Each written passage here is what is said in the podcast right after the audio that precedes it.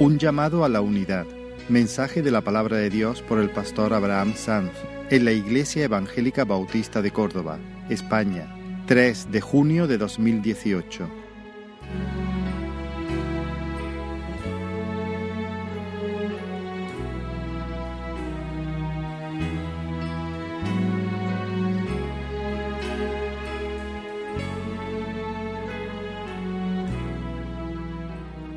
Señor, estar aquí en este lugar. Qué bendición poder juntos adorarle, honrarle. Y hermanos, vamos a hacer un, un alto en, el, en, la serie de mensajes sobre la epístola de, Pablo a Tito. Y durante bueno, este domingo y el próximo domingo vamos a estar viendo un, un pasaje que se encuentra en Filipenses, en el capítulo 2. Así que si ¿Me podéis acompañar? Filipenses, el capítulo 2, desde el versículo 1 hasta el 11.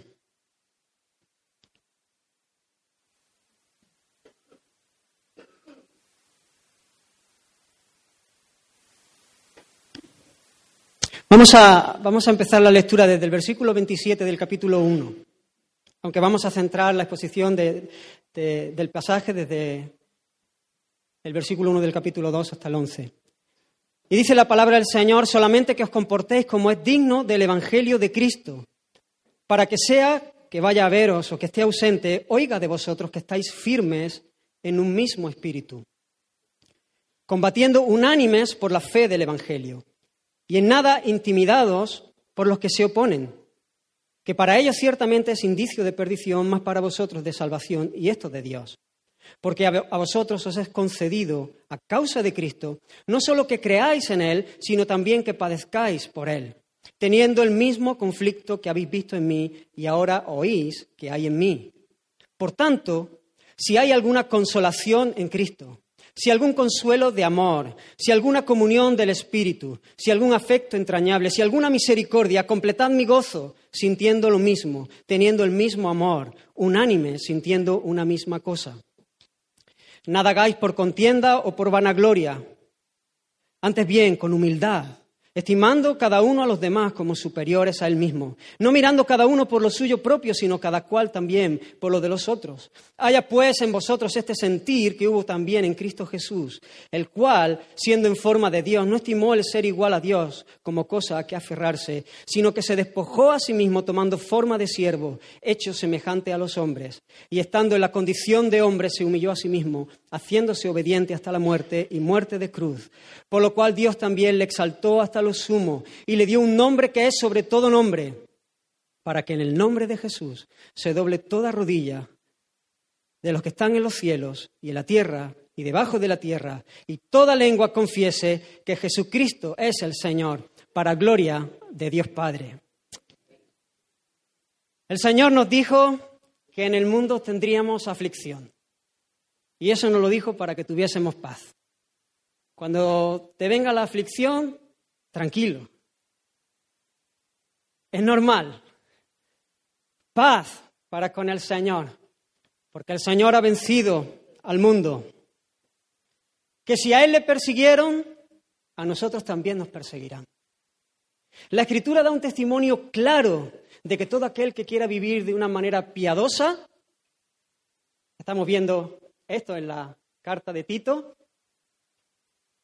sufrirá persecución. Es más, el apóstol Pedro exhorta a los destinatarios de su primera carta a gozarse, a gozarse, no solamente a soportar, sino a gozarse en medio de la persecución. Y les dice, porque si somos vituperados por el nombre de nuestro Señor, somos dichosos, somos bienaventurados, porque el glorioso Espíritu de Dios reposa sobre nosotros. Y Pablo mismo está escribiendo esta carta, está escribiendo esta, estas letras desde la prisión, con cadenas, sufriendo la persecución, el castigo, el acoso, está llenito de marcas de los sufrimientos por causa del Evangelio. Sin embargo, él está animando en toda su carta, esta carta que, es la carta por excelencia del gozo, animando desde la prisión, animando desde el sufrimiento a todos a regocijarse en el Señor, a gozarse en el Señor, en medio de las diferentes circunstancias. Alégrate en Dios. Pero qué diferente es y qué triste cuando la tensión no es de fuera, cuando la tensión no viene del mundo. El apóstol Pablo dice cuando, cuando hay persecución de fuera, cuando hay problemas que vienen, hay persecución, la gente está en contra, gózate en el Señor, alégrate en el Señor, celebra, al final es algo natural porque hemos sido trasladados del reino de las tinieblas a un reino totalmente diferente, que vive de manera completamente diferente. Y esto es normal. El mundo no nos va a abrazar porque ya no soy del mundo. Pero qué tragedia es cuando estas cosas suceden dentro de la iglesia, dentro del pueblo del Señor. Cuando la tensión es interna, es doloroso, doloroso ver en medio del pueblo de Dios contiendas y divisiones y celos y chismes y murmuraciones y críticas carentes de amor. Y falta de perdón cuando heridas pasadas te hacen cerrarte a toda posibilidad de restauración cuando se evidencia rivalidad por una posición, o por el aplauso, o por el control. Y tristemente tenemos que reconocer que en medio del pueblo de Dios esto pasa más a menudo de lo que quisiéramos. Y muchas veces nosotros mismos nos vemos involucrados en este pecado. El Señor Jesús un poco antes de entregar su vida en expiación por nuestros pecados, clamó al Padre y dijo, mas no ruego solamente por estos, refiriéndose a sus discípulos, sino también por los que han de creer en mí, por la palabra de ellos, para que todos sean uno, como tú, oh Padre, en mí y yo en ti, que también ellos sean uno para que el mundo crea que tú me enviaste. Pablo tiene una preocupación, una preocupación fuerte por la iglesia en Filipos, una iglesia sana, una iglesia que está caminando en la verdad del Evangelio.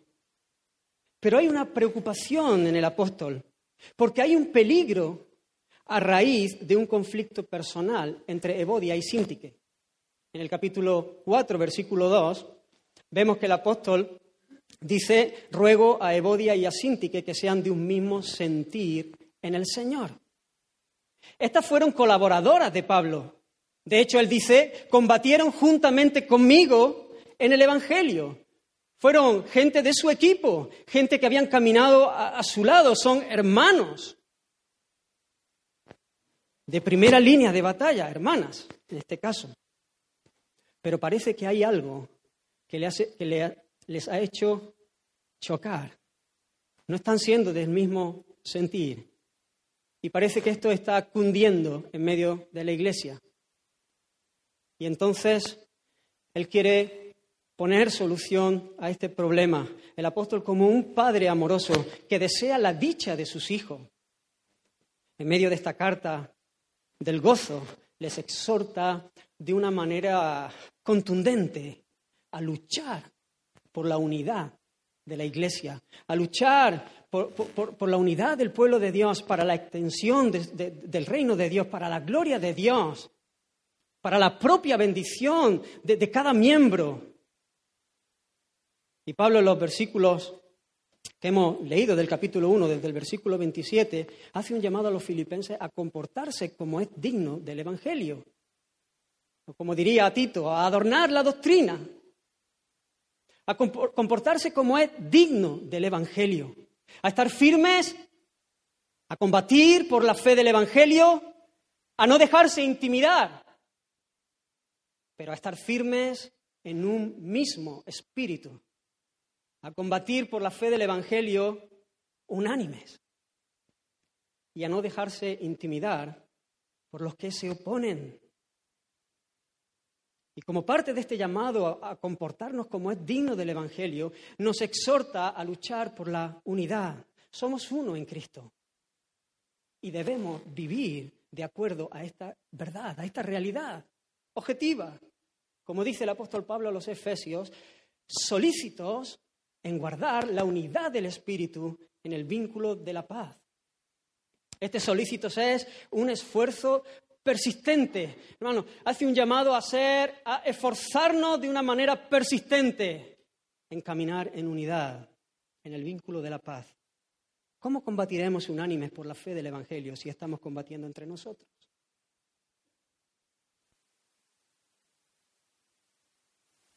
El enemigo de nuestras almas está muy interesado en romper la unidad.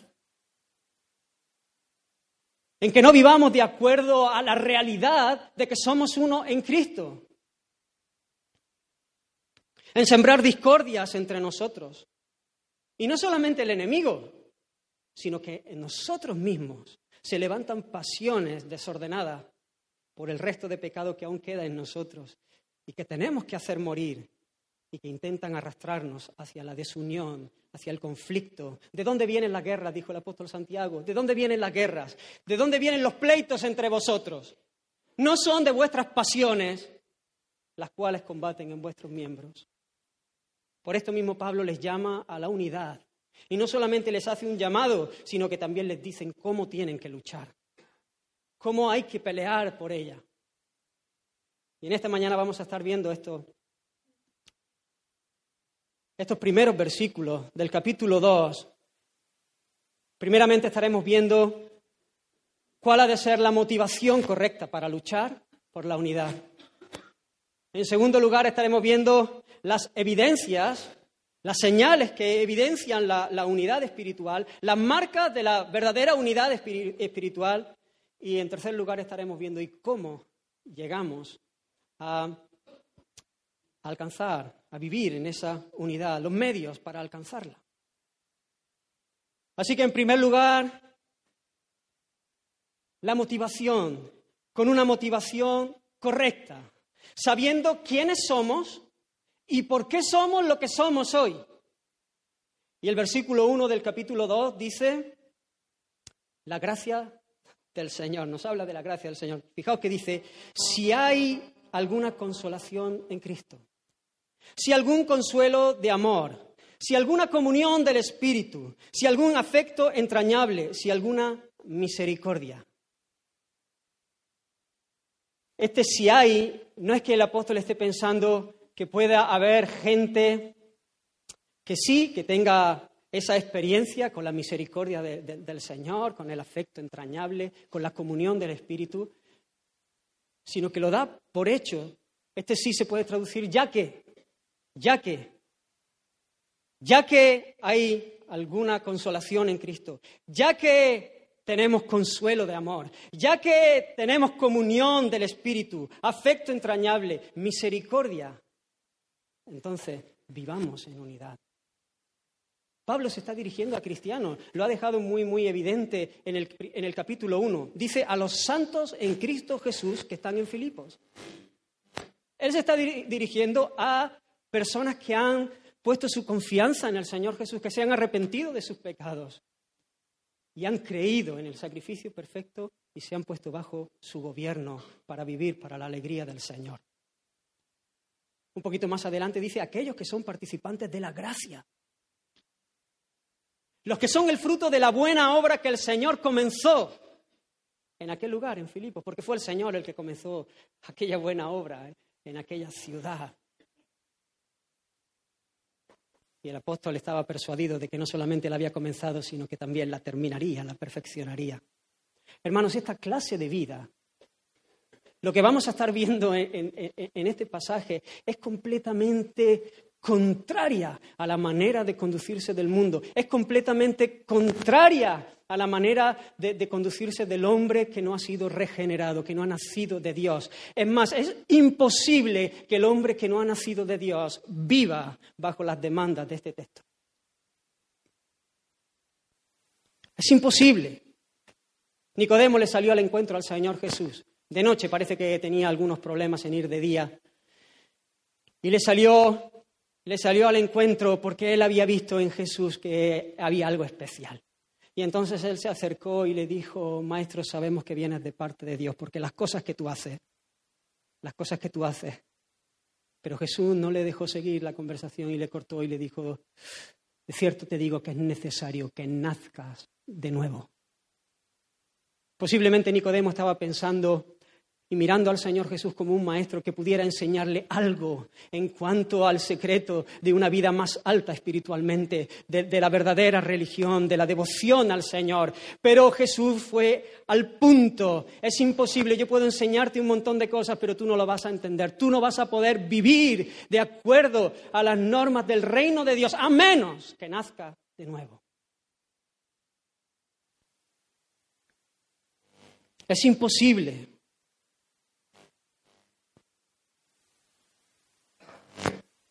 Para el que no ha experimentado la gracia del Señor, pero hermanos, para aquellos, para nosotros que habiendo sido pecadores, enemigos de Dios, perdidos, sin esperanza, sin Dios en el mundo, pero que como un regalo hemos gustado su misericordia.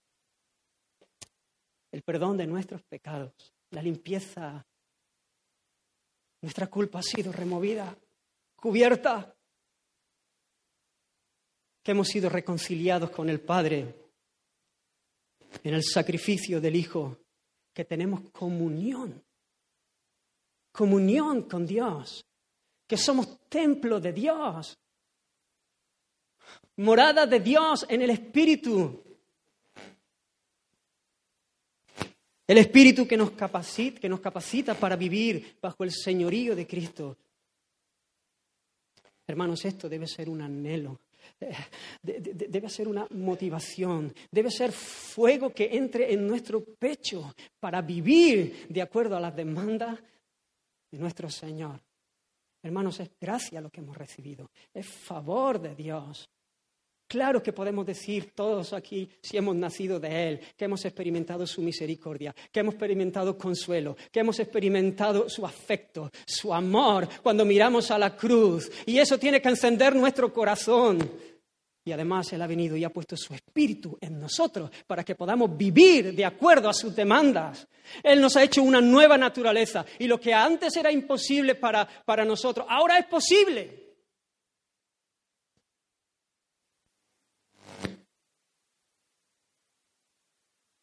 Ahora podemos luchar con gozo, sabiendo que hemos sido librados de la esclavitud del pecado, que no somos perfectos todavía, que tropezamos, sí, pero hay gracia y hay perdón y volvemos a levantarnos para no caernos más. Y siete veces cae el justo y con todo Jehová lo levanta. Pero hay capacitación, la vida de Dios, el poder de Dios, la potencia de Dios en nuestra vida para que podamos vivir bajo su sonrisa, para su alegría, en el orden que Él ha establecido, cumpliendo sus mandamientos, cumpliendo las demandas que Él nos hace, porque Él es el Señor, Él está en su trono y Él al que llama capacita. Y si Él nos pide, Él nos da todo lo que necesitamos para vivir de acuerdo a lo que Él nos pide.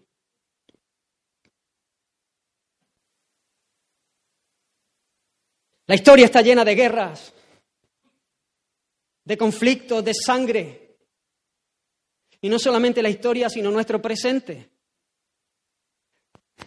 Miras el mundo y, ves derramamiento de sangre y violencia y guerras. Vemos guerra entre las naciones. Solo tienes que encender la tele. Constantemente. Guerras. Pero no solamente entre naciones, sino que también la vemos entre los ciudadanos de un mismo país. Algunos son más, más violentos o más bestias, no sé cómo llamarlo. Y se matan, otros intentan matarse de otra manera, como estamos viendo en nuestro, en nuestro propio país. Pero no solamente lo vemos entre naciones y entre los mismos miembros de, un país, de ciudadanos de un país, sino que también lo vemos en las propias familias. Donde cada vez encuentran más familias desestructuradas. La tasa de divorcios es escandalosa. La violencia es alarmante, la violencia es alarmante aún en medio del hogar. Y no estoy hablando de violencia de género, estoy hablando de violencia. Violencia sin género. Que nos han vendido una moto que, que, no hay por dónde cogerla, que es violencia. Violencia, y muchas veces de un lado y de otro lado. Pero es violencia. Porque aquel que ahora golpea, en un momento supuestamente la amaba, no es que odie a la mujer. Simplemente ha llegado un, momento donde, donde hay violencia. Igual que el chulito de la clase que se cree más fuerte hace violencia con el que es más débil. Igual. El hombre hace violencia con, con, la mujer muchas veces y la mujer muchas veces hace violencia dentro de sus posibilidades y sus capacidades en el hombre. Pero vemos hogares donde hay violencia hijos que golpean a los padres.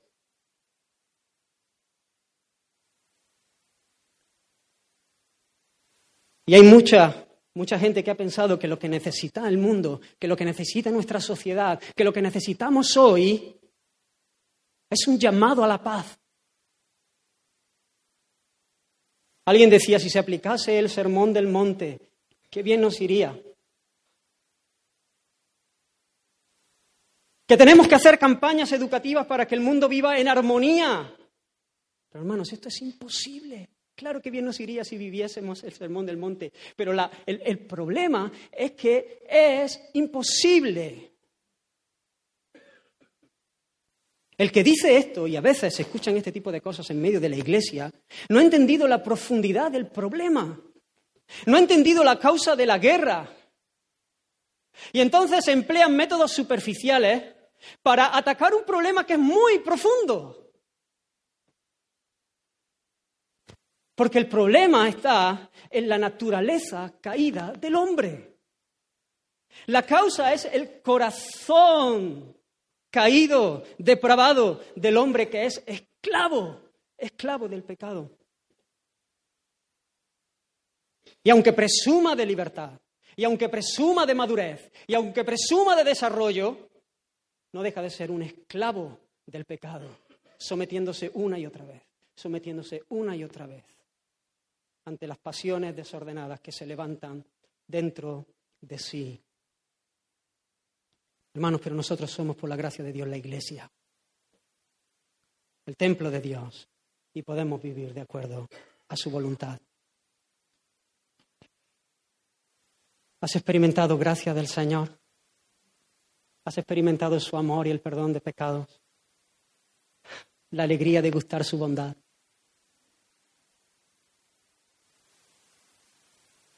La intimidad, la fuerza para hacer lo que antes eras incapaz de hacer.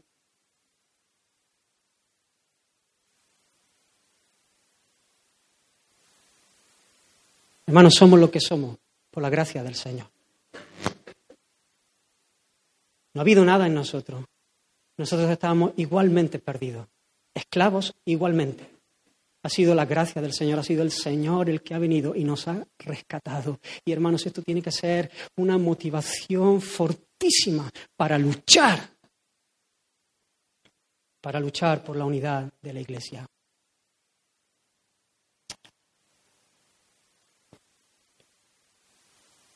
Así que no solamente el apóstol le, le señala esta como principal motivación, sino que además añade una, una más. Y él dice, completad mi gozo. Completad mi gozo. Hacedlo por mí. El apóstol que está lleno de las marcas y de los sufrimientos, como decíamos antes, por el nombre de Jesús. Pero que ninguna de esas marcas le ha robado su gozo profundo. Que su gozo no se ha movido en medio de los naufragios, ni de los azotes, ni de los golpes, ni de las prisiones. Pero ahora les dice, hacedlo por mí, para mi alegría, para que mi gozo sea completado. La alegría de Pablo, como un padre que ama, como un padre que no está, que no está ensimismado, que no está centrado en sí mismo, es el bien de la iglesia. Es el bien de la iglesia para la gloria de Dios. Es, es, el avance de los planes y de los propósitos de Dios. Es el avance del reino del Señor. Él no dice que su gozo sería completado si no estuviera entre cadenas. Él no dice que su gozo eh, sería completado si por fin fuese librado de, de, la presión de los que se oponen constantemente. Lleva todo el tiempo haciendo el ministerio entre oposición. Él no dice mi gozo sería completado si tuviese esto o si tuviese aquello. Me falta. No, no, él dice, si camináis en unidad, si, si camináis como el Señor clamó al Padre antes de entregar su vida, que quería que caminásemos, siendo uno, para la gloria de Dios, para que el mundo crea, entonces mi gozo será completado.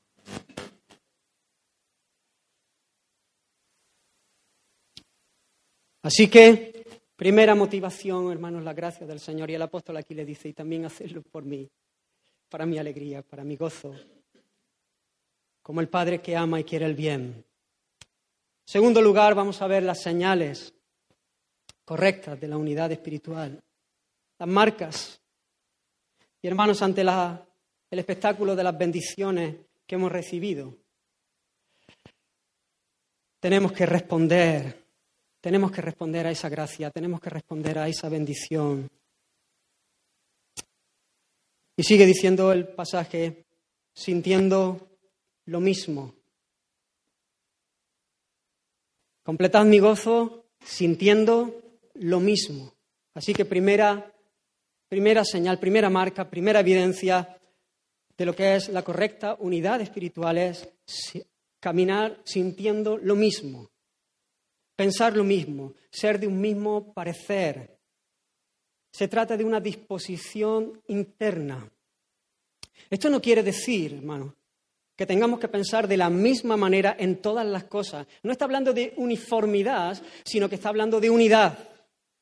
Que a pesar de nuestras diferencias, tengamos la misma actitud para caminar en unidad. Tengamos el mismo sentir para caminar como uno que somos.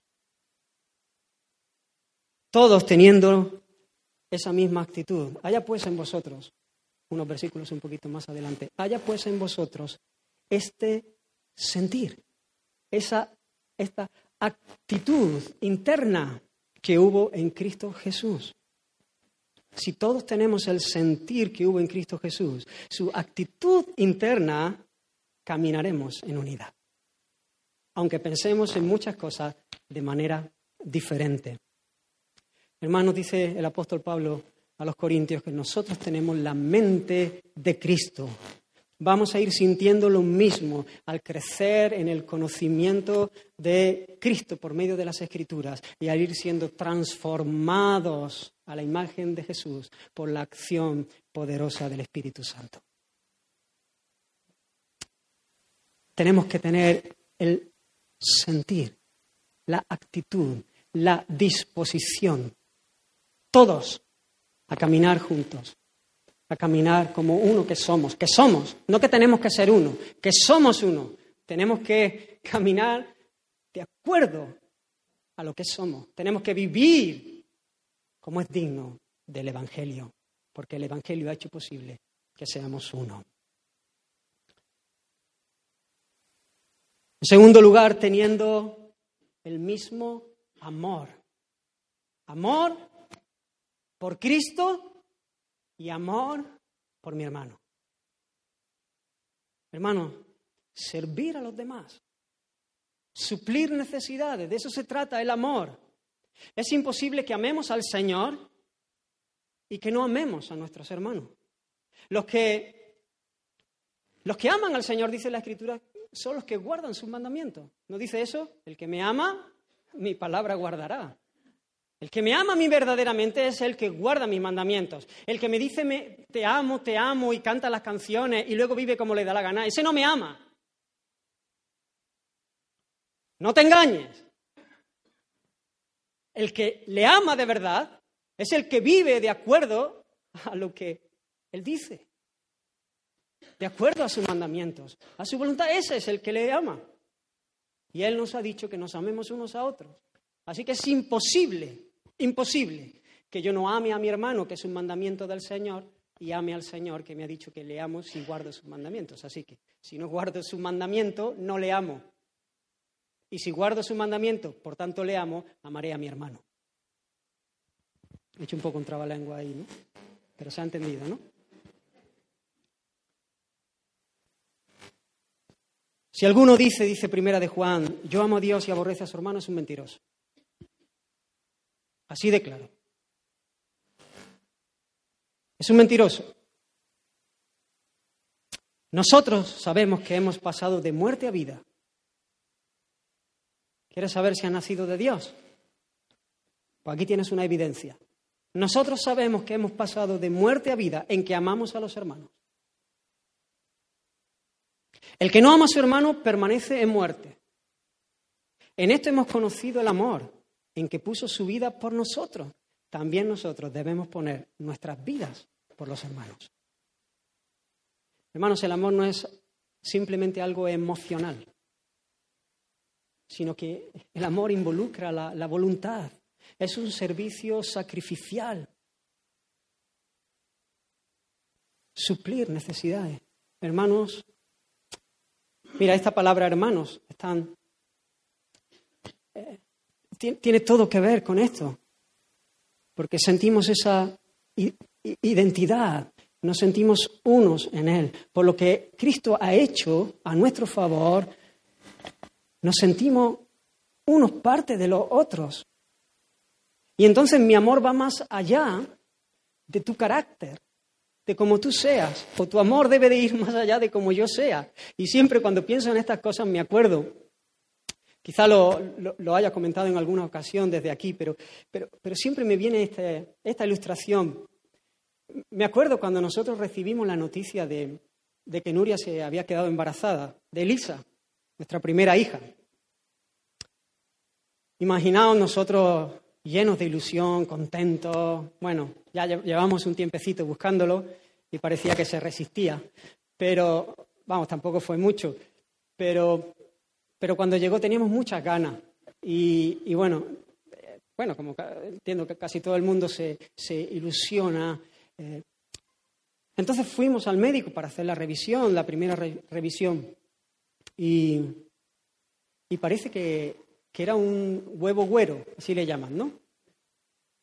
Parece que, bueno, que todo era como un embarazo, pero que realmente no, no había, no estaba el feto, no estaba el bebé ahí el puntito ese, el bebé. Así que, bueno, ahí nos llevamos un poco un, chasco, un chasco ahí. Eh, pero bueno, eh, nos fuimos, parece que estaban hablando de, le tenían que hacer un, legrado hace ya años y no me acuerdo muy bien de cómo, de cómo era la, la, situación. Creo que le dieron cita para hacerle el legrado a la semana siguiente.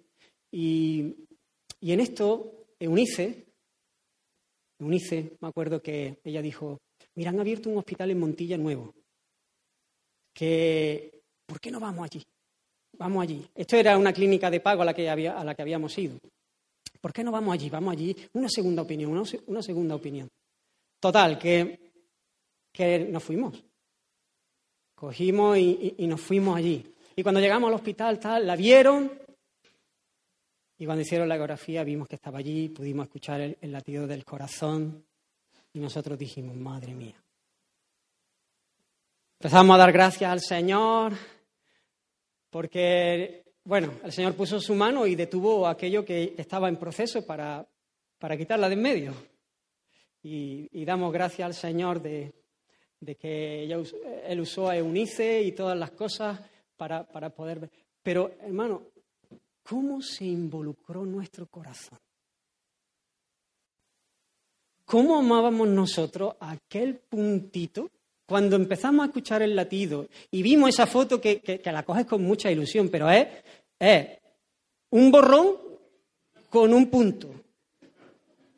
¿No? Y, y, bueno, algunos médicos ven de todo, pero uno al principio no ve nada, no ve nada. ¿no? Pero tú dices, como, tú amas, como tú amas, ¿no? Y tú dices, pero yo por qué amo este punto? Yo, yo no sé si este, si, si, si este niño o esta niña a mí me va a caer bien. Y si luego resulta que es un pesado. Y si luego resulta que, que, que, que, lo único que va a hacer es complicarme la vida y no me cae bien y tiene pensamientos que me vienen a fastidiar y, y me cambia el ritmo de mi vida y... No, yo no pensaba en eso en cómo iba a ser, si me iba a caer bien, si me iba a caer mal, si, si iba a ser una persona amable, si no iba a ser amable. Yo le quería por quién era. ¿Por quién era? Porque era mi hija era mi hija. Y entonces eso me unía, independientemente de cómo fuese en su carácter, esto no sale así, el carácter no sale así porque sí, claro, hay una educación, hay un trabajo de los padres y todo esto, pero, pero entendéis al punto que, que quiero ir, hermano, nosotros somos hermanos. Por la gracia del Señor.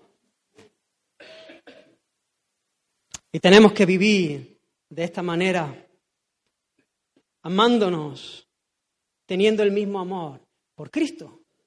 Y ese amor por Cristo se evidencia de una manera natural en el amor por nuestros hermanos. Si nosotros estamos amando al Señor Jesús,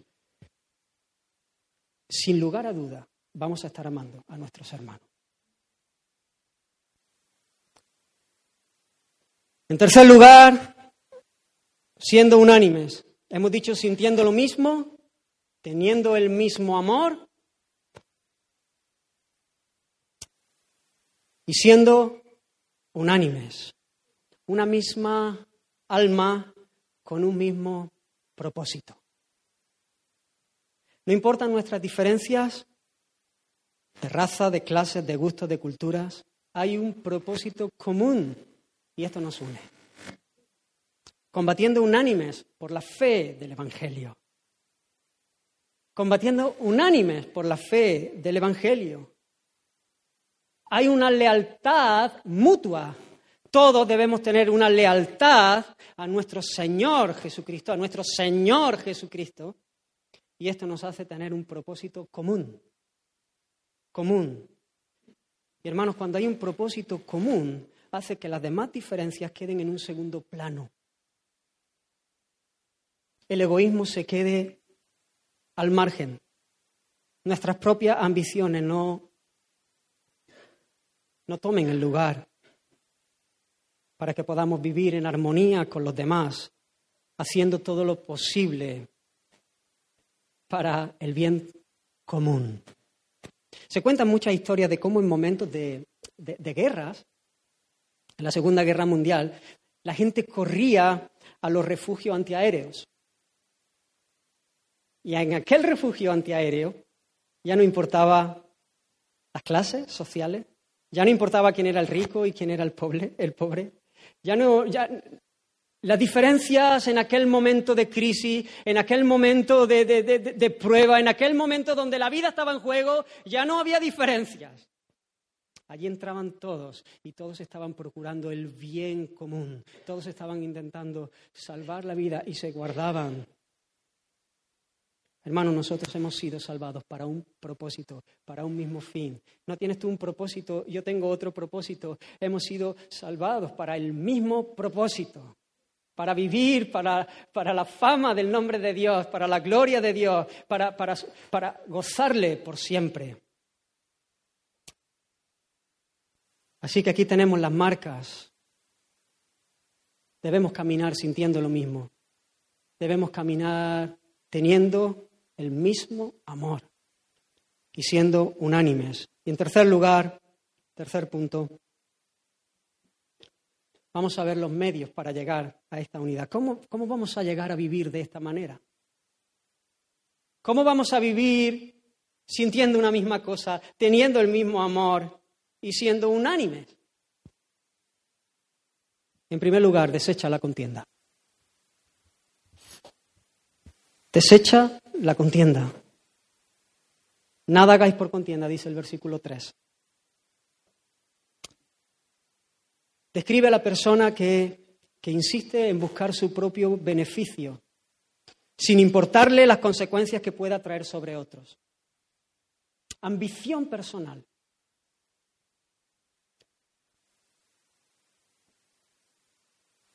El hombre no regenerado es así todo el tiempo.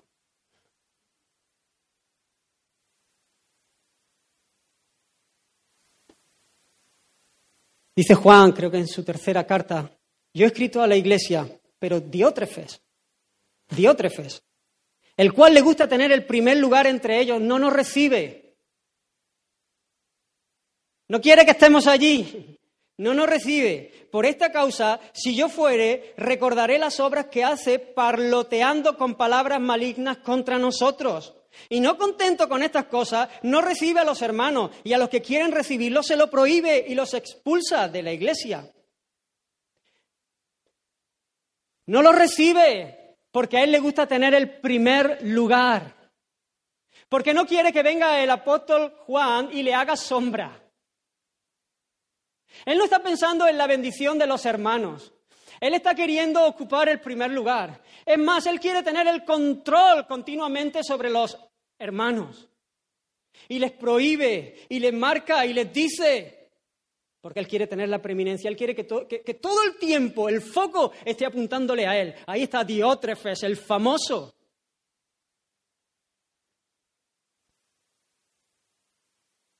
Ambición personal. No quiere competencia. Es autoritativo en este sentido. Hermanos, hoy en día hay muchos apostolillos, apostolillos,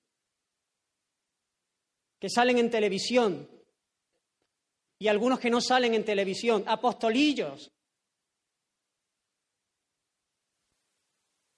que lo único que quieren es sacar beneficio personal que les da igual la bendición del pueblo de Dios. Escuchaba ayer, me parece, que había alguien que había pedido dinero para, ¿no? Ha salido en televisión o algo de eso, ¿no? Para un jet, un nuevo, no, un nuevo, un nuevo, un nuevo jet privado. Lo único que buscan es beneficio personal y controlan a la gente para que hagan lo que ellos quieren. Menudo beneficio están sacando. Lo que están haciendo es acumulando ira para el juicio, para el día del juicio. Eso es lo que están haciendo, acumulando ira para el, día de juicio. Ambición personal. Cuando se levanta alguien que te dice de qué color tienes que llevar los pantalones y te dice dónde tienes que gastar tu dinero y te dice y quiere el control. Y dice, no escuché a este porque no sé qué. Y no, y esto no sé cuánto. Y di tú, corre de ahí, corre de ahí. Gente que busca ambición personal. Hermano, Absalón quiso gobernar a toda costa. ¿Recordáis? Absalón quiso gobernar a toda costa. Le importaba poco la contienda. el problema, aunque tuviera que pasar por encima de su padre. El padre era el rey, David era el rey, no importa. Y, hago todo un entramado para, para, para, ocupar el trono, porque a mí lo que me importa es el trono, a mí no me importa la bendición. No, no, Absalón no está como Salomón pidiendo sabiduría para bendecir al pueblo, para poder guiar al pueblo en el temor del Señor. No, no, no, Absalón está queriendo el trono para hacer lo que le place, para sentirse importante. Los mismos discípulos del Señor querían los mejores lugares en el reino que venía del Señor Jesús. Y esto les llevó a enojarse unos contra otros. Y unos dijeron, yo quiero estar a la derecha y otro a la izquierda. Y, los otros, cuando se enteraron de que eso estaban pidiendo los mejores lugares en el reino, se mosquearon y, se enojaron contra ellos. Contienda. Ambición personal. un sentido de este término contienda es es un espíritu partidista.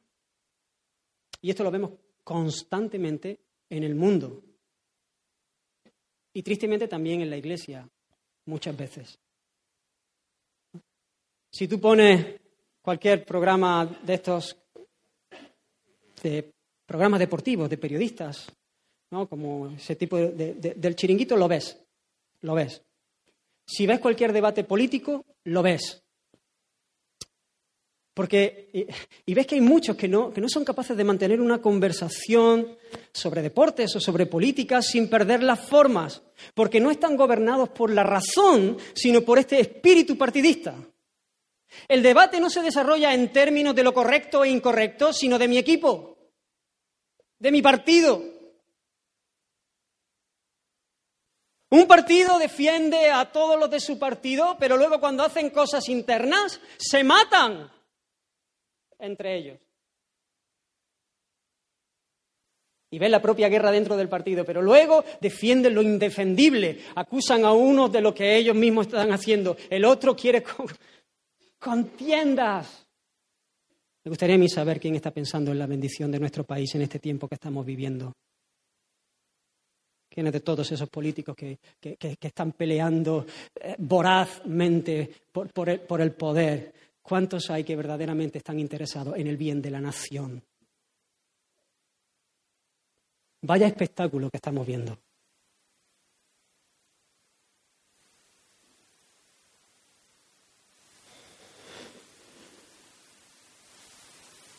Hermanos, en la iglesia de Corinto también se vio este partidismo.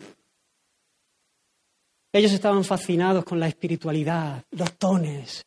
Allí cada uno quería hacer, hacerse notar a bombo y platillo, evidenciaba lo espiritual que era y hasta Pablo le tuvo que llamar al orden y decirle, vuestras reuniones son un desastre, es un desorden. Y allí estaban encandilados con la espiritualidad. Y entonces algunos tenían el concepto de la espiritualidad de una manera y otros de otros. Y entonces unos decían, para mí la, eh, espiritualidad, el top de la espiritualidad es, es Pablo.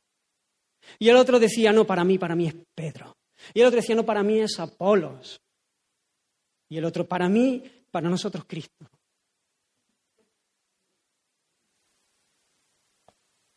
Y el apóstol le dice, ¿a qué jugáis? ¿Qué estáis haciendo?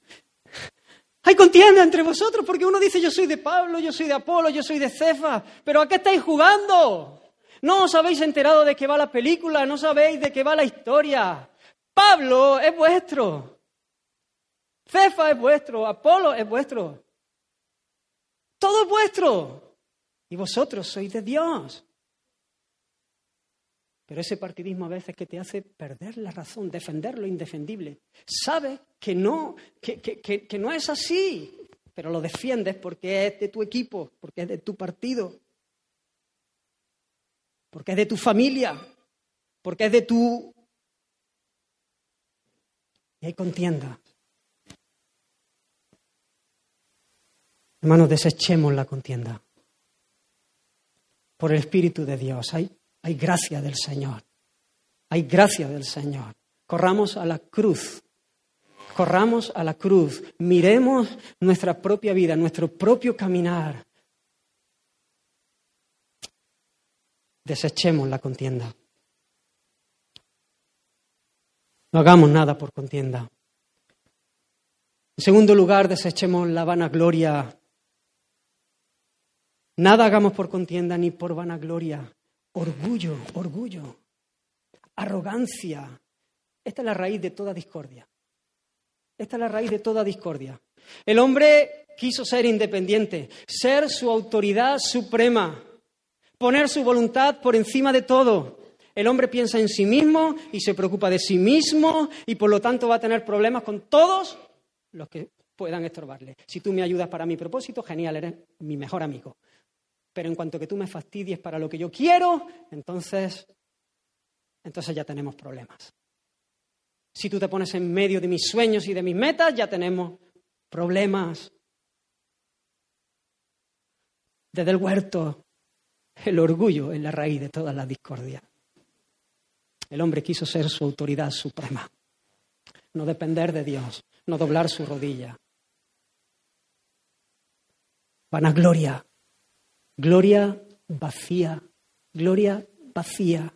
Es tener una opinión de uno mismo excesivamente elevada que persigue el aplauso y el reconocimiento de los demás. ¿Recordáis la historia de Ananías y Zafira?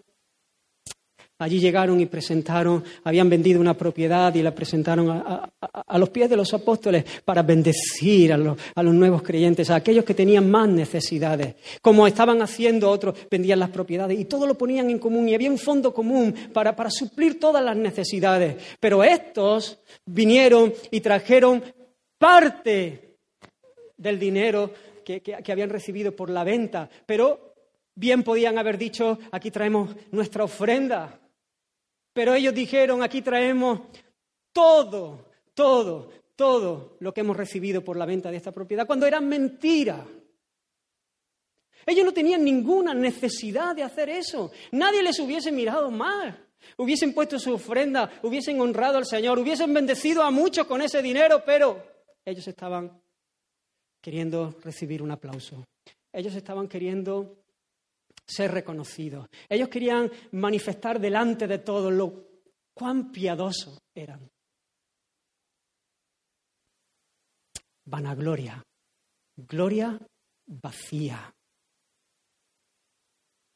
Su corazón no estaba en honrar al Señor. Su corazón no estaba eh, en, bendecir. O al menos del todo la pasión principal que había en sus corazones era exhibirse, exhibirse, exhibirse. Hermano, huye de la exhibición personal.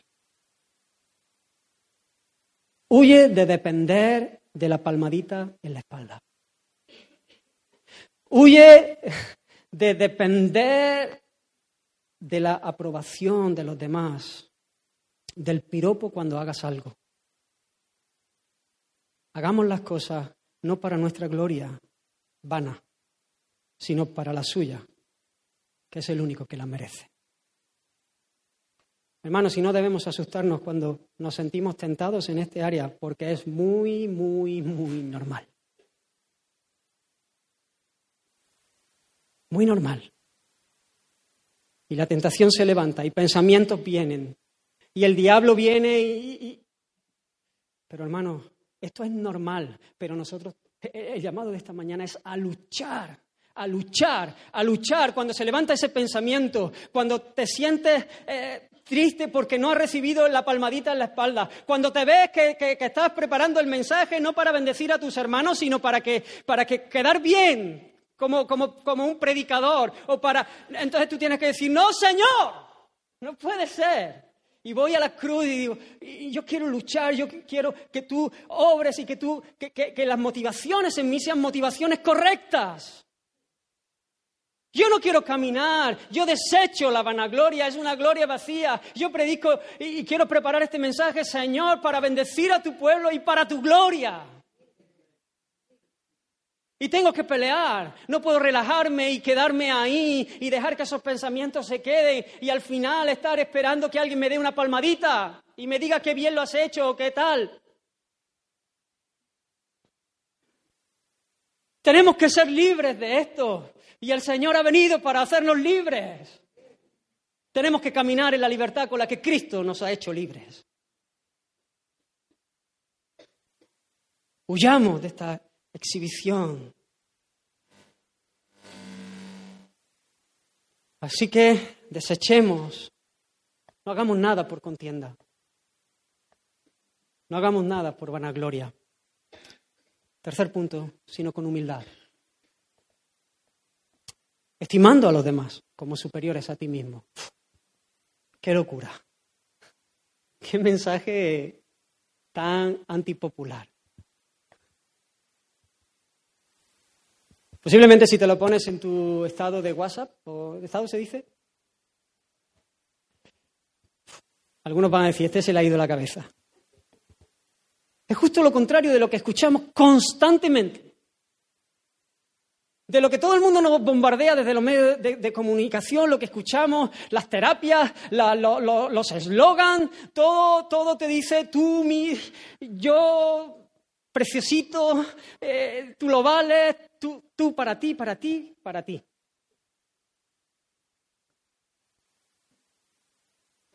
Hermanos, estimando a los demás como superiores a ti mismo, es justo lo contrario a la contienda y a la vanagloria. Caminar en humildad es justamente lo contrario a la contienda y a la vanagloria.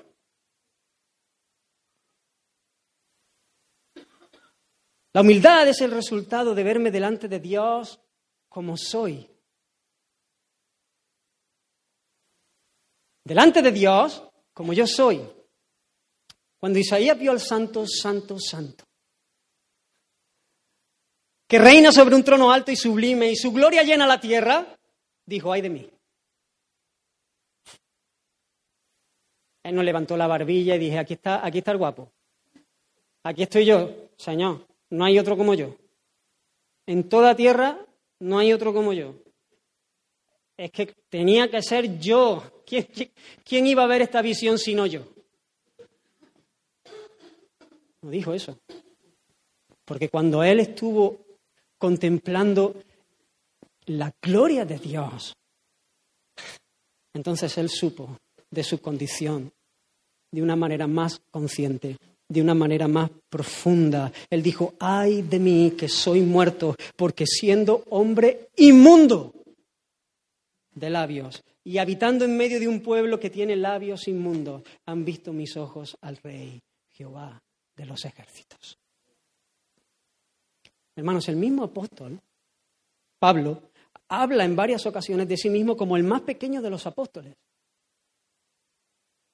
como el primero de los pecadores. Y esto, hermano, no es un farol que él se tira para parecer humilde. Jamás el Espíritu Santo hubiese permitido dejar algo así en, en el texto bíblico. Esa es la verdad. Eso es lo que él verdaderamente siente de sí mismo. Se ve que el mensajero de Satanás que le abofeteaba hizo bien su trabajo.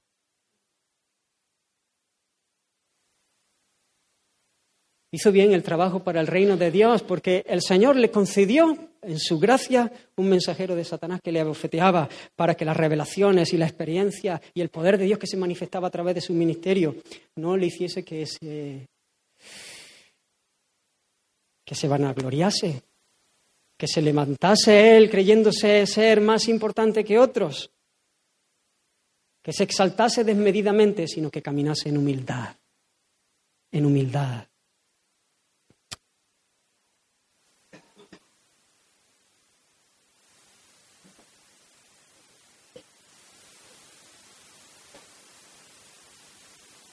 Cuando uno se ve delante del Señor y ve quién es, entonces puede estimar a los demás como superiores a sí mismo.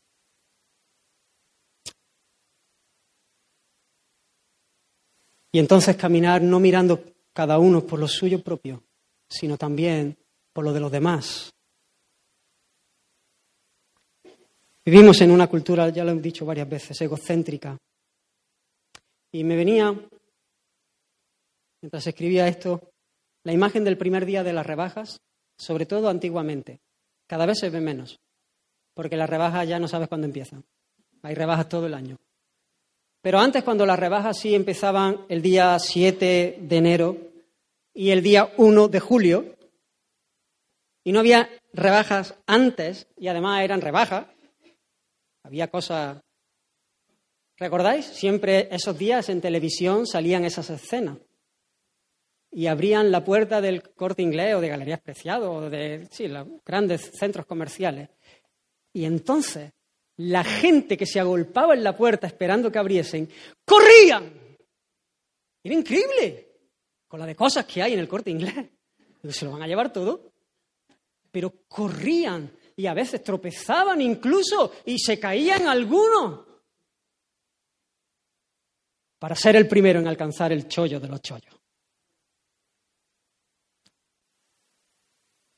Y me venía esta imagen porque a veces me da la sensación que, la vida del hombre es como esta carrera, como esta carrera por alcanzar lo, lo mío, lo que quiero, lo que quiero conseguir. Y corro y me abro paso y si tengo que meter un poquito el codo, lo meto para llegar a alcanzar aquello que quiero alcanzar.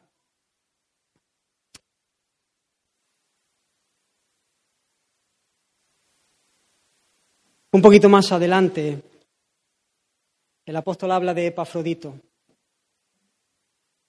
amigo mío y alguna vez también he hablado de él.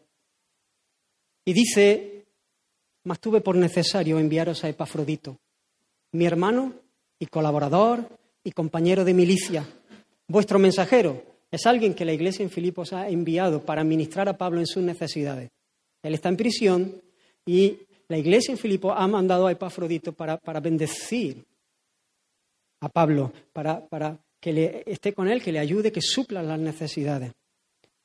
Dice, vuestro mensajero y ministrador de mis necesidades, porque él tenía gran deseo de veros a todos vosotros y gravemente se angustió porque habíais oído que había enfermado. Pues en verdad estuvo enfermo, a punto de morir, pero Dios tuvo misericordia de él y no solamente de él, sino también de mí, para que yo no tuviese tristeza sobre tristeza. Así que le envío con mayor solicitud, para que al verle de nuevo os gocéis y yo esté con menos tristeza. No mirando cada uno por lo suyo propio, sino por lo de los demás. Es un espectáculo, la obra del Señor en el corazón de estos hombres. Es un espectáculo. Y nosotros tenemos que luchar y clamar al Señor para que Él siga tomando más de nosotros y que nosotros podamos vivir de esta manera. Pablo dice, tengo por necesario enviaros a Epafrodito. Eh, eh, para mí es una necesidad. Para mí es una necesidad. E, él es el que ha venido a suplir mis necesidades. Pero ahora mi necesidad es enviároslo a vosotros. ¿Por qué? Porque Él tiene gran deseo de veros.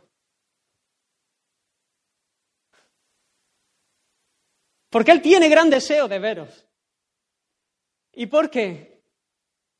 Vosotros también tenéis gran deseo de veros, porque os habéis preocupado por Él, porque habéis oído de su enfermedad. Pero es más, Él se angustió, se angustió, se angustió gravemente Mirad, los términos que usa la escritura, que, no está exagerando. Usa los términos que tiene que usar para, para, ser precisa. Se angustió gravemente, así que Epafrodito no solamente estuvo enfermo, y no de cualquier enfermedad, sino que estuvo a punto de morir, sino que se angustió gravemente porque sus hermanos en Filipo habían escuchado que él había enfermado, que estuvo a punto de morir. Y entonces él se angustió gravemente porque ellos se habían enterado, sabiendo que el enterarse de esa noticia les iba a causar un dolor Epafrodito estaba pensando en sus hermanos. Él estaba queriendo evitarles un dolor. Él no quería que se enterasen de lo mal que lo estaban pasando para, para que ellos no sufriesen. ¡Qué contrario! ¡Qué contrario a la mentalidad del mundo! ¡Qué contrario a lo que muchas veces vemos en nuestra vida! Cuando vivimos plegados sobre nosotros mismos, cuando uno está enfermo y, y si alguien no le llama, se molesta y se enfada y, por mí nadie pregunta y por mí nadie... Y, entonces, sí, sí, no saben lo malo que estuve. Hermanos, nos reímos, pero, pero, pero, muchas veces hemos visto esto en nuestro corazón y eso es miserable. Nosotros tenemos un llamado mucho más alto. Una vida mucho más bienaventurada, mucho más dichosa. Esta gente era mucho más libre, mucho más eficaz para, el Señor, para los planes que el Señor tenía. Nosotros tenemos que clamar y luchar. Señor, yo no quiero vivir plegado sobre mí mismo. Yo no quiero estar pendiente de que la gente tenga que estar mm, encima mía buscando lo mío. No, no, no. Yo quiero vivir para otros. La necesidad de Pablo ya no era lo que Epafrodito había venido a traerle. La necesidad de Pablo era enviar a Epafrodito para la bendición de él y de sus hermanos. ¡Qué diferente! ¡Qué corazón! Ese es el corazón de Cristo. Ese es el corazón que impacta el mundo.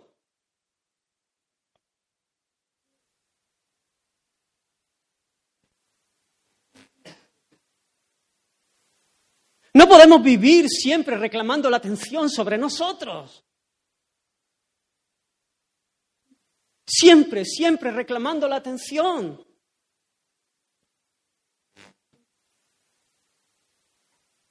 Tenemos que vivir pensando cómo podemos bendecir, qué podemos nosotros dar. Hermanos, esto no es una palabra para los pastores, para los líderes de la iglesia, que son los que tienen que bendecir, que tienen que ministrar a los demás. No, no, no, hermano.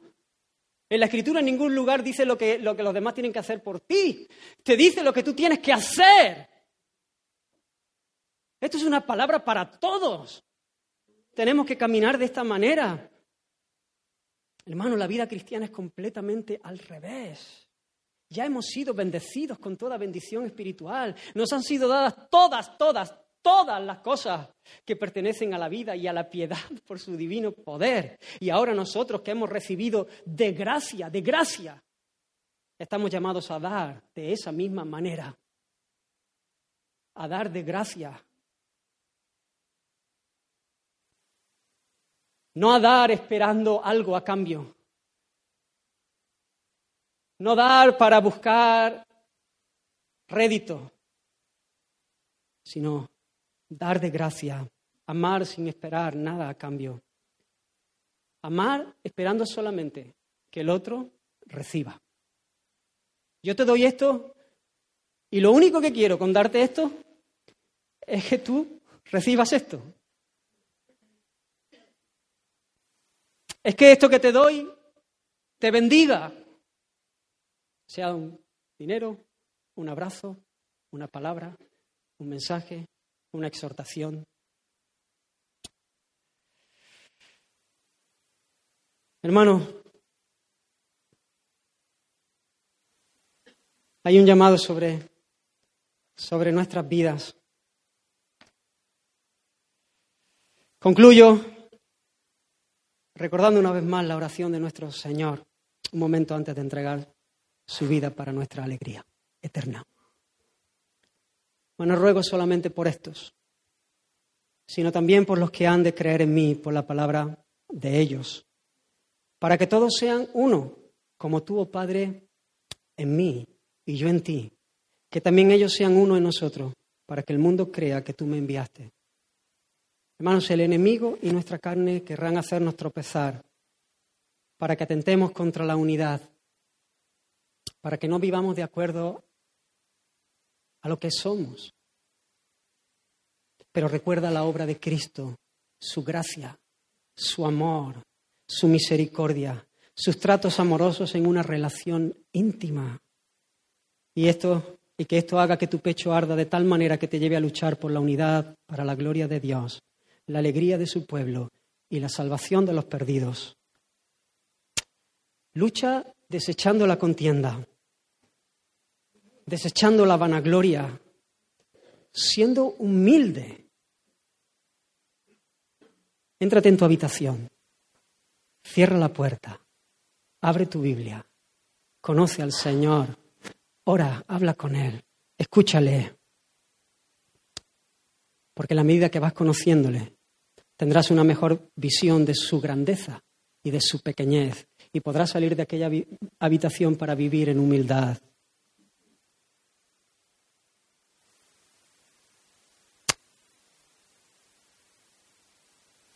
Y sal de allí para amar, para dar, para bendecir a los demás. Este no es un llamado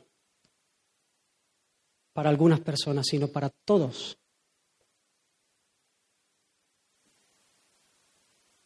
Hermanos, y cuando, cuando tropecemos, que tropezaremos, y veamos que, hemos caído en alguna de estas cosas, corramos rápido al Señor rápido, rápido al Señor. Y al hermano si le hemos hecho daño. Y seamos solícitos en guardar la unidad en el vínculo de la paz. Hermanos, todavía no hemos sido perfeccionados, que sabemos que lo seremos. Pero esto no debe ser una excusa para relajarnos. Además, Muchas veces esto nos puede relajar. Esta excusa generalmente la tenemos para nosotros. Bueno, todos, todos somos débiles. El Señor comenzó en nosotros la obra, pero, pero bueno, estamos en ese proceso, claro. Hermano, enfócate más que, esto sea algo para tolerar el, pecado de mi hermano. en vez de para darte cierta licencia al tuyo, úsalo para, para tolerar el, de tu hermano.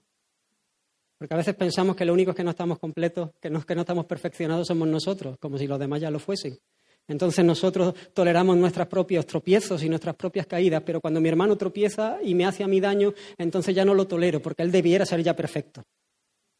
No, no, todos estamos en ese proceso.